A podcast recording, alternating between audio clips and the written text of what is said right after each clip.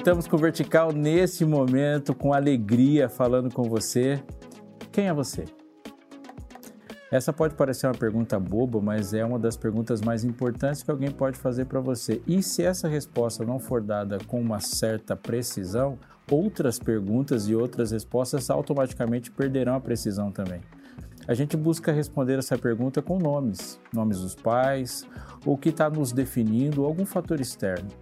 Mas uma parte de você é feita da trajetória que você construiu e de o que a trajetória construiu em você daquilo que não muda e que se relaciona com você o tempo todo, o que se passou. Eu gosto ou não de berinjela a partir de uma experiência que tive com berinjela no passado. O resto é preconceito. Até as pessoas a gente pode pensar assim, as que a gente se relaciona bem, que gosta, que diz que ama, há uma história sobre isso. O passado tem nos feito, o passado não muda, mas a nossa perspectiva sobre ele muda também. Mas quando a gente fala de igreja, nesse tempo que caminha para um destino, essa identidade não pode estar só no passado.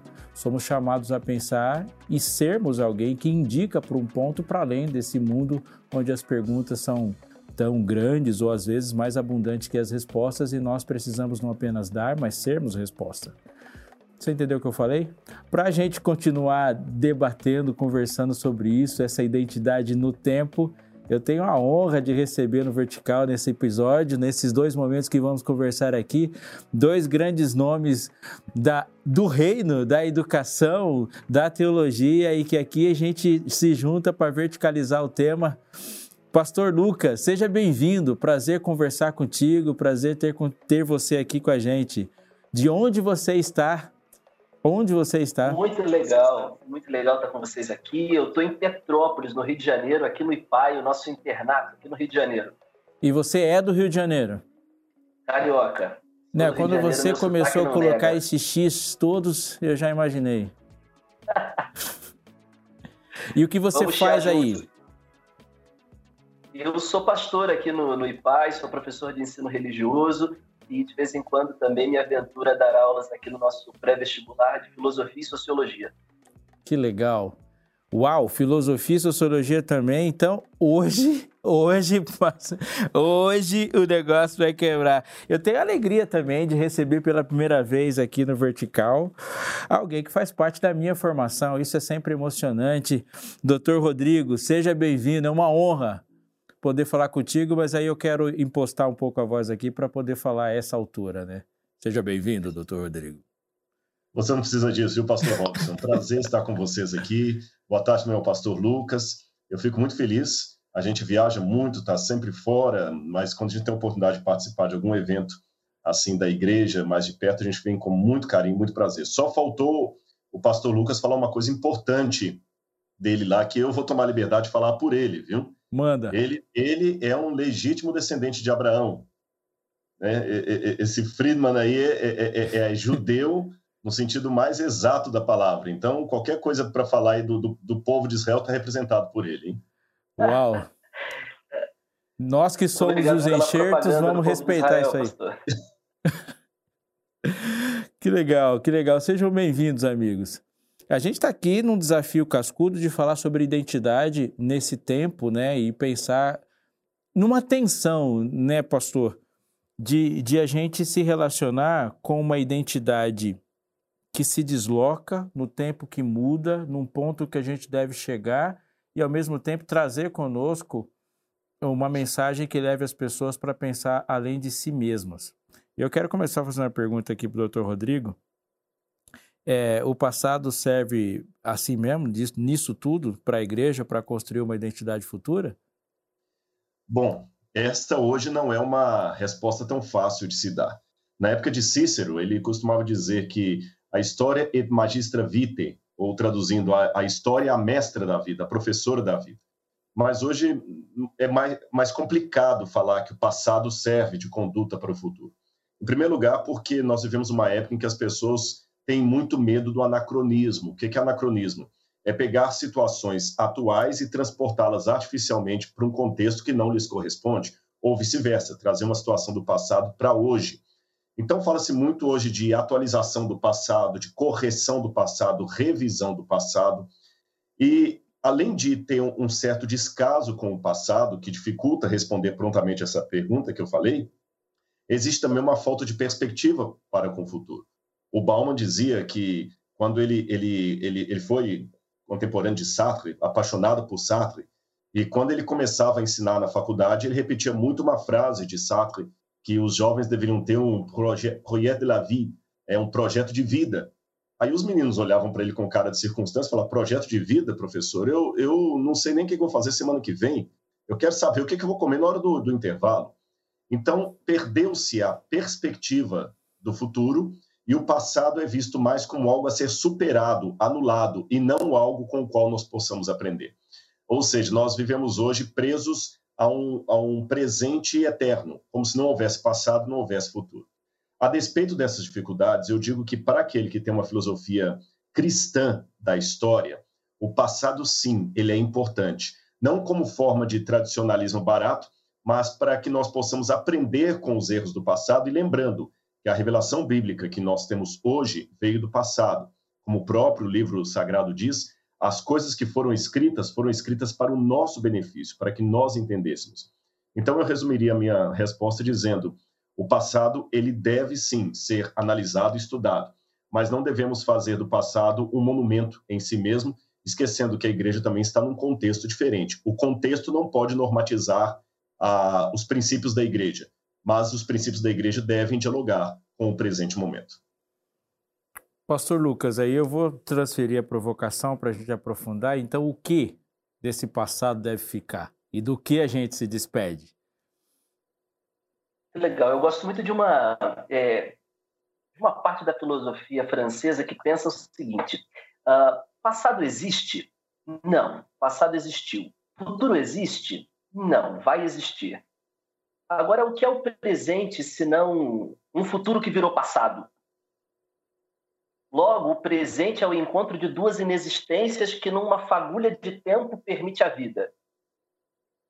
O que então é passado? Passado é memória. Passado é, é relembrar coisas. Então, é, pegando esse ganchinho do que o pastor Rodrigo disse, é, eu concordo veementemente que ele não, que o passado não deve ser um monumento, é que deve, é, que ele não deve ser é, decisivo, que ele não deve ser incisivo, mas ao mesmo tempo é um momento de olhar e recordar. É olhar o que deu certo, é olhar o que não deu certo, é pensar como foi, é tentar viajar no tempo. É o que a gente faz, né, com a Bíblia. É, aconteceu alguma coisa dentro de uma cultura, de um jeito, e agora eu vou viajar, eu vou tentar escavar, entender como as pessoas viviam, como viviam, por que viviam, e dentro dessa história é, que existiu, tentar arranhar ali a superfície de como era para tirar lições. Então, eu acredito que o passado é mais um espaço de memórias, onde eu relembro alguma coisa, onde eu tento escavar alguma coisa para fortalecer algo que eu vou construir ainda num futuro que ainda não existe. Eu vejo uma certa tensão nisso, naquilo que a gente pode definir como caminho, né? E eu gosto dessa expressão quando Jesus define a nossa trajetória como caminho, embora muitas vezes a gente tenha tentado falar disso como um campeonato, ele preferiu falar de caminho.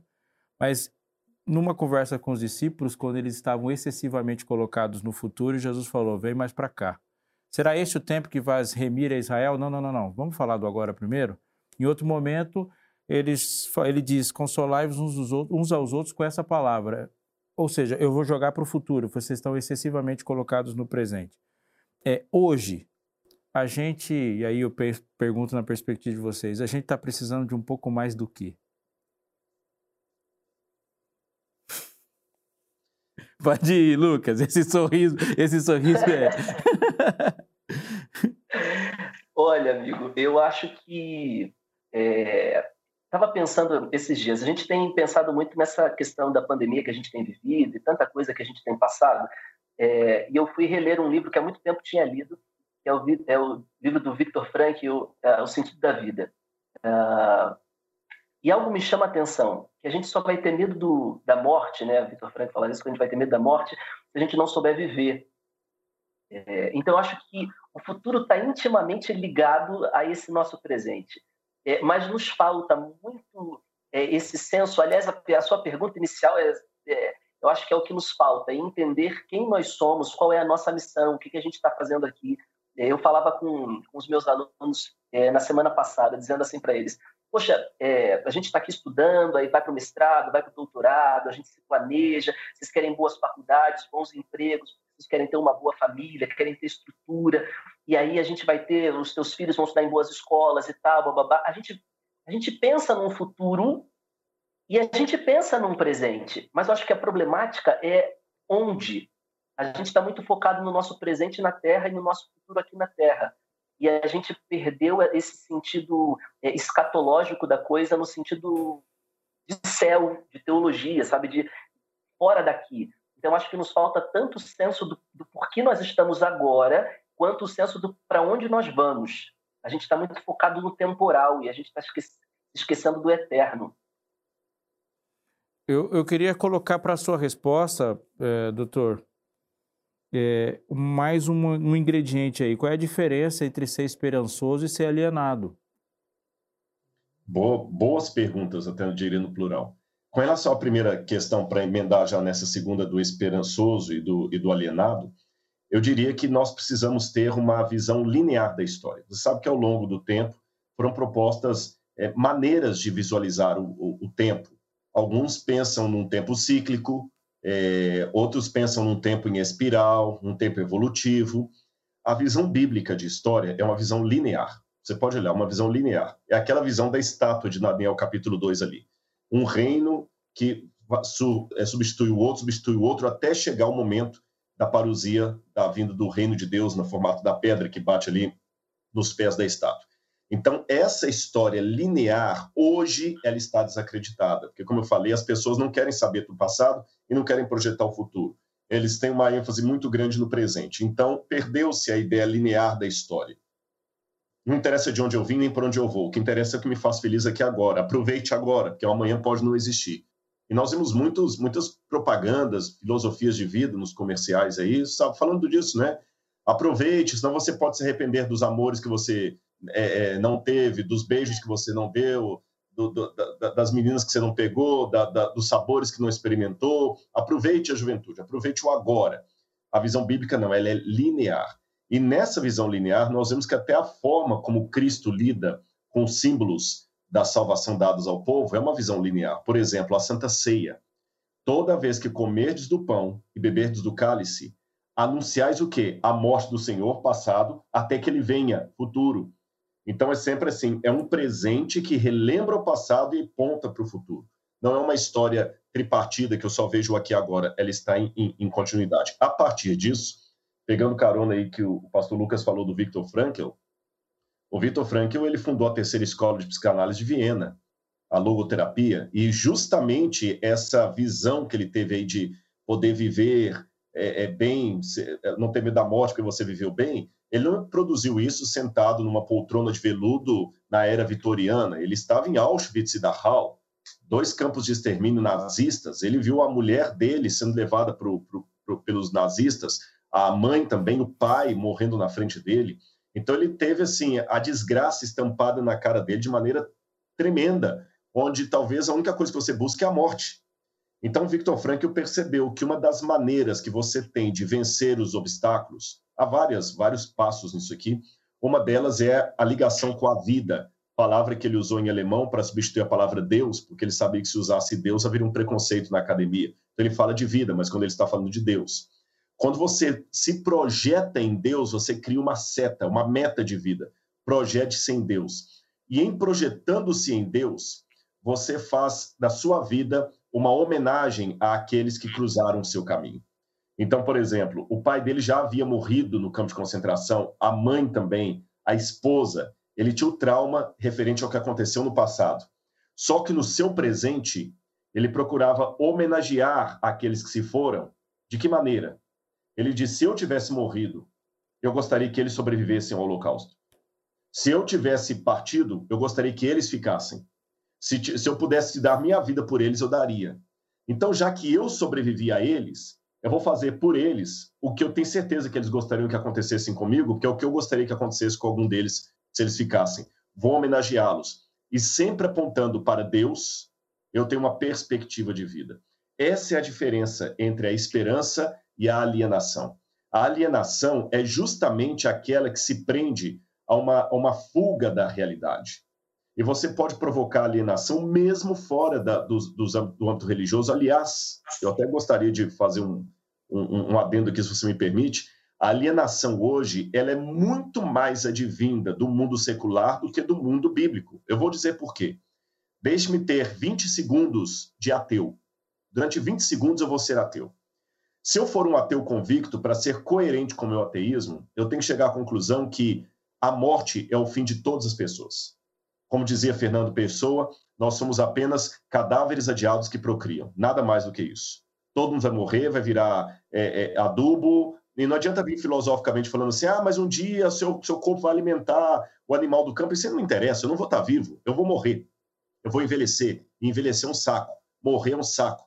Não tem porvir, não tem nada. Na verdade, também eu não tenho nem a que me apegar moralmente para falar isso aqui é certo ou errado, porque depende à luz de quem. É, dizer que matar judeu é errado depende. Se eu tiver sob o regime nazista, é certo.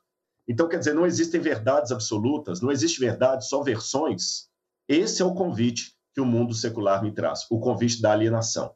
Agora, aquele que tem a esperança em Cristo, ele não pode cair na alienação. Sabe por quê? Porque se ele conhece a Bíblia, a Bíblia fala que ele está aguardando o Senhor voltar, mas o Senhor, quando voltar, vai perguntar o que você fez, meu servo, enquanto me esperava? Porque ainda que ele não tenha voltado, eu estou vivendo aqui na construção do reino. Então isso não me permite ser alienado, por exemplo, à dor do meu irmão. Porque eu estou ajudando o meu irmão, porque eu estou construindo o reino. É, eu estou é, curtindo a vida, porque eu estou esperando o reino. Eu sei que as coisas ruins, eu não posso sofrer demais por elas, porque elas serão passageiras. Até o luto, até o trauma é passageiro. E as coisas boas são degustação de uma refeição muito melhor que eu terei na eternidade. Então, esse, esse, essa filosofia de vida não abre espaço para alienação. A menos, é claro, que eu seja aquele mau servo, que senta em cima de uma pedra, começa a contemplar o universo esperando o seu Senhor, sem fazer nada para a construção do reino. Quem trabalha construindo o reino e com a meta do futuro, não tem como ficar alienado. É absurda essa colocação no sentido de da grandeza que a gente, com que a gente tem que se conectar. Eu queria chamar você numa ênfase para isso que está em casa, a partir daquilo que foi colocado aqui. É, Dr. Rodrigo falou de uma lógica muito maior do que eventos.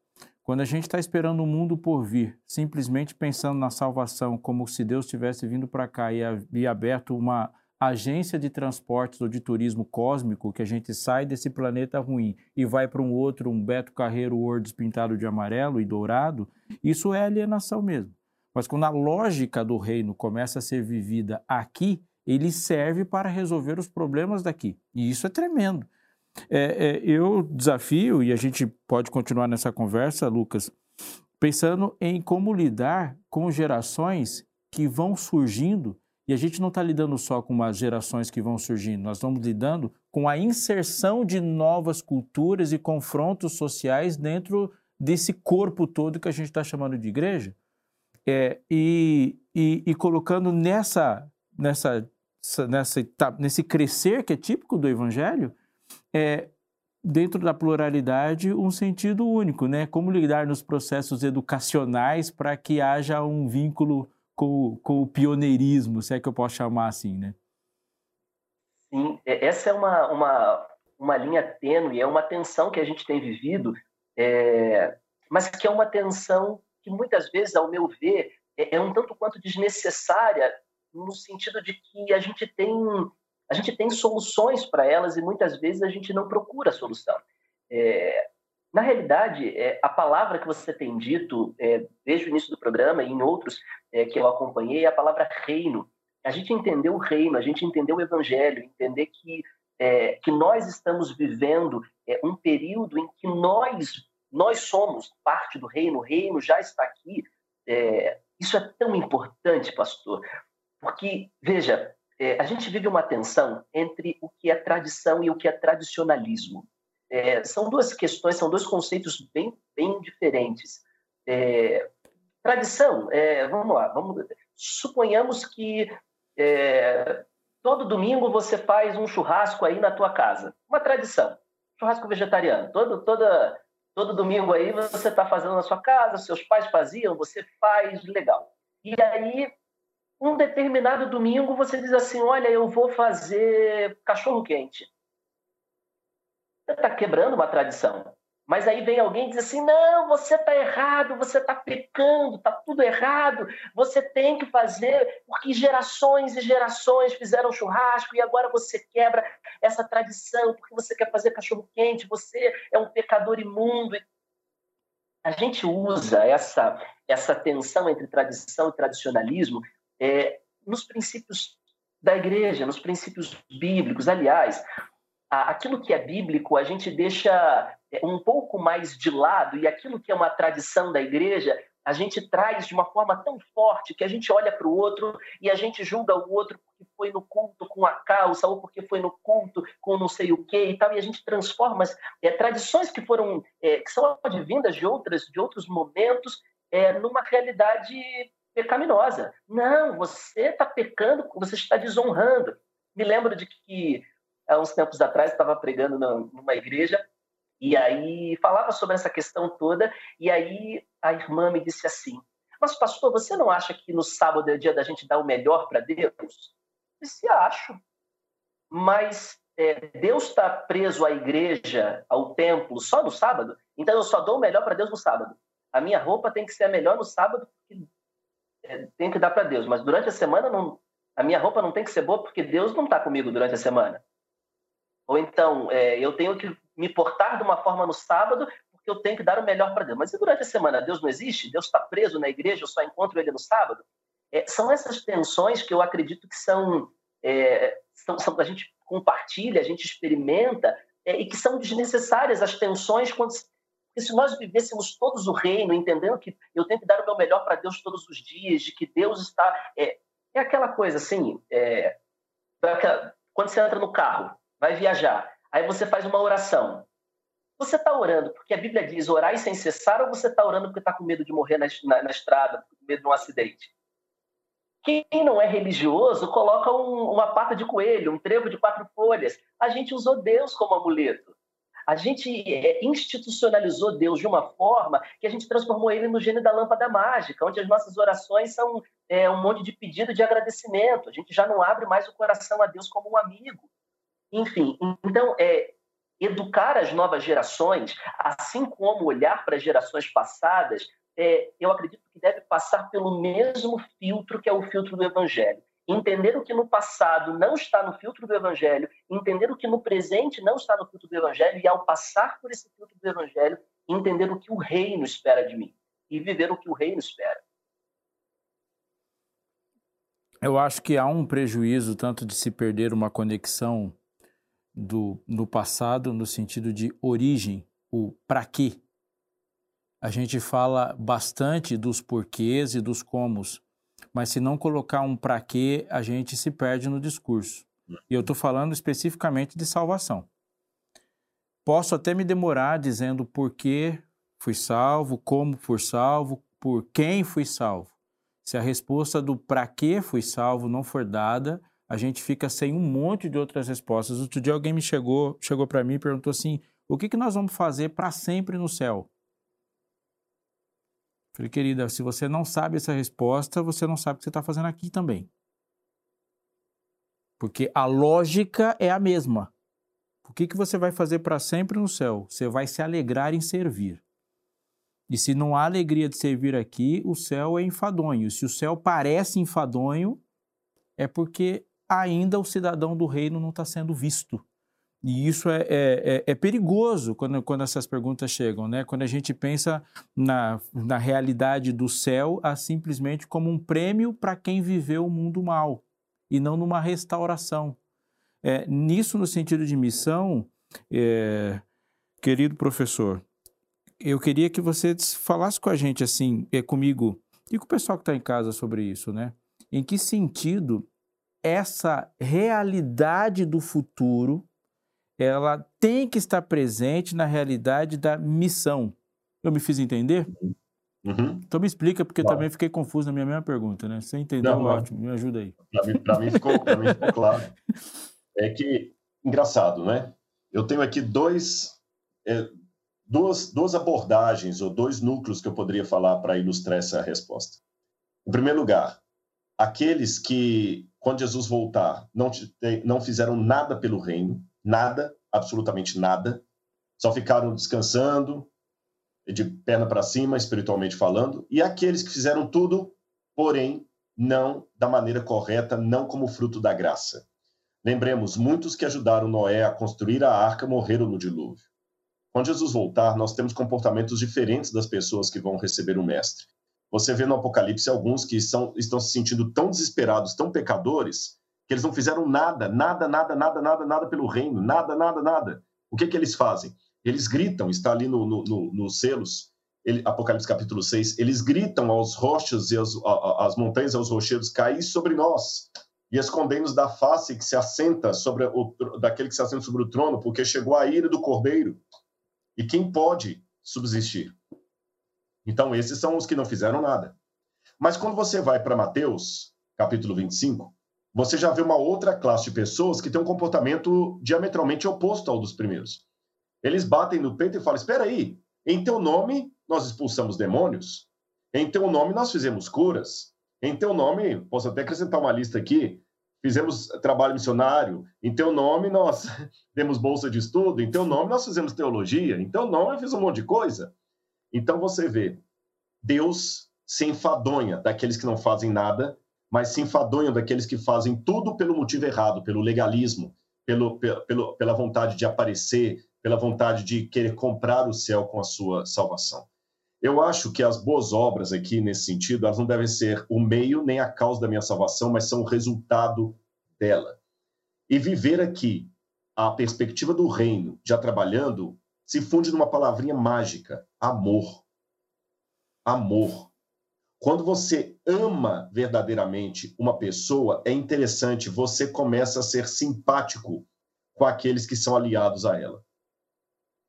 Pode ter certeza. Eu, quantas vezes aconteceu, não é, não é questão de fazer discriminação de pessoas, aliás, é, é, é vamos deixar a, a, a, a futilidade à, à margem, vamos admitir, todos nós fazemos discriminação de pessoas, fazemos sim. É errado você fazer discriminação por, por é, cor de pele, por questão social, por questão religiosa, mas uma discriminação você faz, por exemplo, se uma pessoa, se sua avó, que é muito querida, ligar para você agora, para você retornar o telefone, você pode ser o diretor de uma empresa. Você vai parar e falar assim: desculpa, minha avózinha está ligando para mim, é porque ela precisa de mim. Você fez uma discriminação. É diferente se ela tem um senhor querendo falar, fala com ele que eu não posso atender agora. Eu não vejo pecado nisso, a vida é assim. Tá certo? Aliás, pastor, e, fazendo um parênteses rápido, a gente precisa fazer discriminação de opiniões. Todo mundo sim. tem o direito de dar opinião, mas nem todas as opiniões têm o mesmo peso. Exatamente, concordo. É, é, você deu um exemplo ótimo. É, por exemplo, agora essa questão de Covid aí, você vê muita gente que não é da área médica está sabendo o que fazer, o que funciona, o que não funciona, quer dizer, né, quem não joga bola sabe como é que ganha o campeonato, é sempre assim. Mas então, nesses exemplos que eu estou dando aqui, o que que, o que, que eu quero é, é, é enfatizar para vocês? Às vezes acontece de chegar um, um, um rapaz para mim, olha, tudo bem, pastor, o meu pai é o fulano de tal que te conheceu. Às vezes é uma pessoa tão querida para mim, que já tem anos que eu não vejo, quando eu sei que ele é filho daquele senhor, puxa vida, meu amigo, com o maior prazer, vamos conversar e tudo. Você já até se abre mais para aquela pessoa.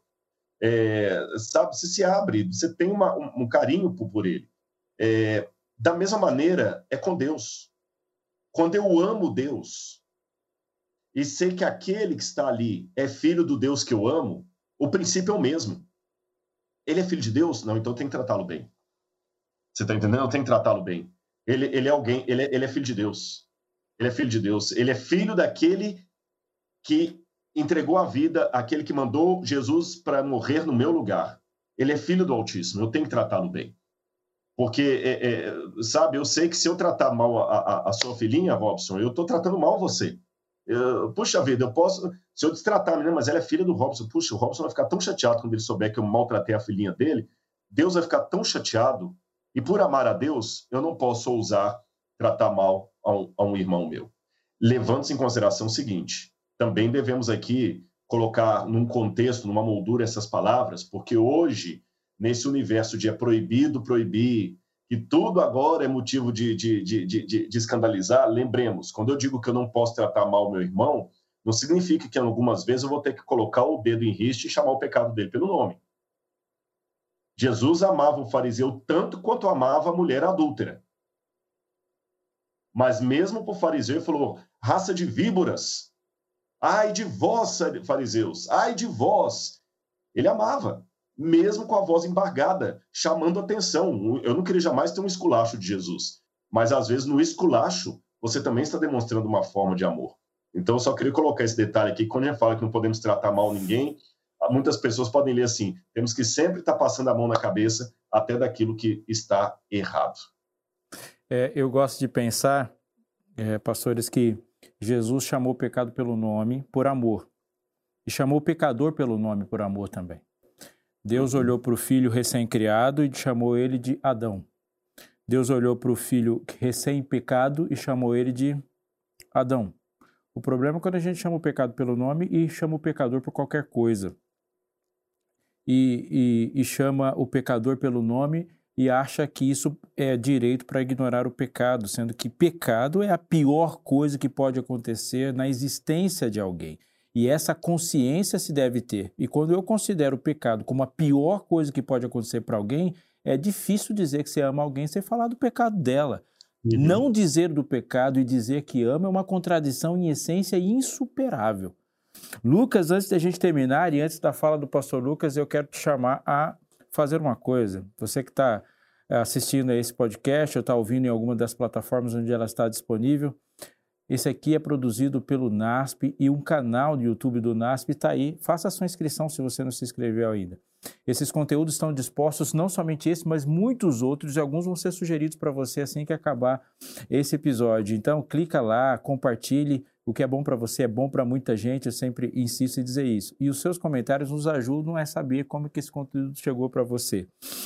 É, Lucas, disseram para mim que aí eu vou pegar um pouco do nosso ofício, que ser professor é a arte de se tornar desnecessário. comentando na perspectiva de futuro, e você percebeu que eu estou muito focado nesse negócio da continuar, de continuar sem alguém, é, ser evangelista também? Olha, é, isso é muito legal. É muito legal porque é, eu acho que quando a gente quando a gente ama, a gente se coloca na, na posição de ser inútil. Porque quando acredito que o amor real é quando você olha para alguém e diz assim, olha, essa pessoa pode não me oferecer nada e eu ainda o amo. Então, ser evangelista é ser professor e todas essas questões é de fato a gente é, mostrar à pessoa que está aprendendo com a gente aquilo que a gente aprendeu com Cristo. É, Nesse sentido, eu acredito que não. Todos nós precisamos um do outro. Independente de, poxa, eu aprendi, ele aprendeu, todo mundo aprendeu, mas se ele aprendeu e eu sair do jogo, aí eu tô lascado porque eu tô sozinho e ele também. Então, nesse sentido, eu acho que a gente precisa todo mundo um do outro. Mas também acredito que a gente precisa alcançar a maturidade espiritual no sentido de que eu preciso criar discípulos independentes para fazer a missão mas que na sua independência entendam que ainda precisam de outros para concluir a missão. Então, acho que é uma, uma, uma necessidade desnecessária. A gente precisa ser inútil é, sendo útil, ajudando, auxiliando. A gente se faz devedor, né, das palavras de Paulo. Exato. Uma história interessante que eu gosto demais dela é a, a, a lenda de um homem que caminhava em direção ao sol. Se você já pegou uma estrada olhando para o sol, esse é um exercício bem infantil, mas é muito interessante. Olhando, a impressão é que temos é se você andar um quilômetro, o sol fica um distante mais longe. E se você andar 10 quilômetros, ele também fica 10 quilômetros mais distante. Para esse homem, a pergunta que foi feita é: se o sol, quanto mais você anda, mais distante ele parece, para que serve caminhar em direção ao sol? E a resposta desse homem é fantástica: para caminhar para caminhar. Cristo é um alvo perfeito. O céu é um alvo perfeito. Os alvos existem para caminhar. A perda da identidade para com o futuro faz com que a gente perda exatamente perca exatamente a caminhada. Olhamos para a plena estatura, olhamos para a plenitude, olhamos para o mundo por vir, olhamos para darmos respostas para além disso. E quando o mundo por vir, a lógica do mundo por vir, o amor que rege a vida, o amor como estado do ser está presente em cada partícula desse ser, mesmo em luta, um vislumbre do mundo por vir é visto por algumas pessoas que agora são convencidas a caminhar também. A gente vai voltar próxima sexta-feira, às 19 horas, para continuar essa conversa e a gente vai ousar se aprofundar nesse assunto, te chamando para isso também. Continue conosco. Deus te abençoe e até mais.